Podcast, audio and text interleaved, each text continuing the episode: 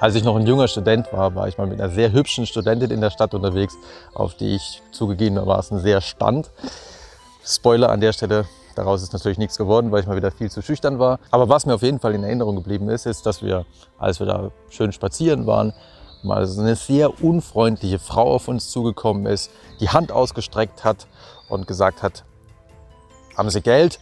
Und obwohl meine erste Reaktion sehr ablehnend war, ich gedacht habe, boah, nee, ähm, eigentlich möchte ich der Person jetzt nichts geben, weil sie ist sehr unfreundlich, habe ich trotzdem, weil ich natürlich in netter Begleitung war, auf die ich natürlich keinen so schlechten Eindruck machen wollte, quasi mein gesamtes Kleingeld zusammengekratzt und der Frau dann auch wirklich gegeben.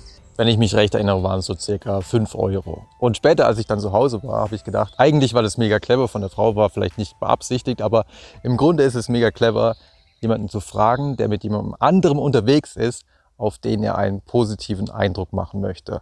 Und tatsächlich gibt es dazu auch Forschung. Eine Studie von Rind und Benjamin aus dem Jahr 1994, in der ein Komplize des Versuchsleiters 20 bis 30-jährige Männer angesprochen hat, die entweder alleine irgendwo saßen, um was zu essen, oder in Begleitung einer ungefähr gleichaltrigen Frau dort saßen.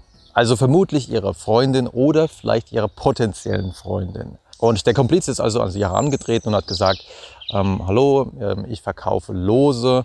Ähm, der Hauptpreis ist eine Wochenendreise auf die Bermuda-Inseln ähm, im Wert von mehr als 1000 Dollar. Jedes Los kostet nur 25 Cent. Ähm, jedes Los, was ich verkaufe, wäre eine große Hilfe, weil ich, wenn ich die meisten Lose verkaufe, bekomme ich am Ende einen Preis von 50 Dollar.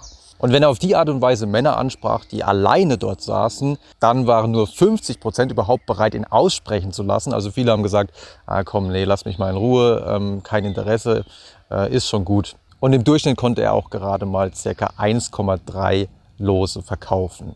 Wenn die Männer jedoch in Begleitung waren, ja, wenn sie ihre Freundin dabei hatten oder eine potenzielle Freundin oder eine enge Freundin, was auch immer, wurde der Fragesteller quasi nie unterbrochen. Also 96 Prozent durften bis zum Ende ihre Bitte vortragen. Die Männer waren offensichtlich schon mal sehr viel höflicher und sie kauften auch deutlich mehr Lose, nämlich im Durchschnitt 2,41, was also fast doppelt so viel Lose waren wie in der Kontrollbedingung.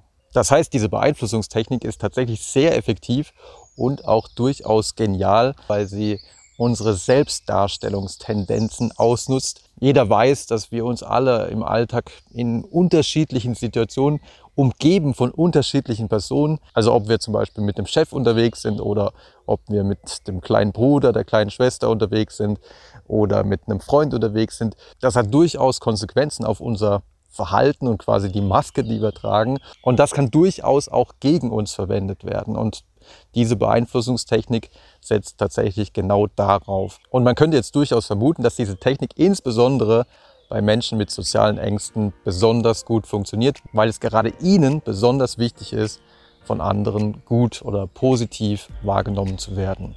Und von daher, falls ihr auch eher schüchtern sein solltet, dann müsst ihr wahrscheinlich besonders aufpassen, dass ihr nicht zum Opfer dieser Technik werdet. Wenn ihr noch mehr über solche psychologischen Beeinflussungstechniken erfahren wollt, dann schaut natürlich auch gerne auf der Webseite vorbei oder schaut mal in die Bücher rein. Ansonsten sehen wir uns gerne beim nächsten Mal wieder.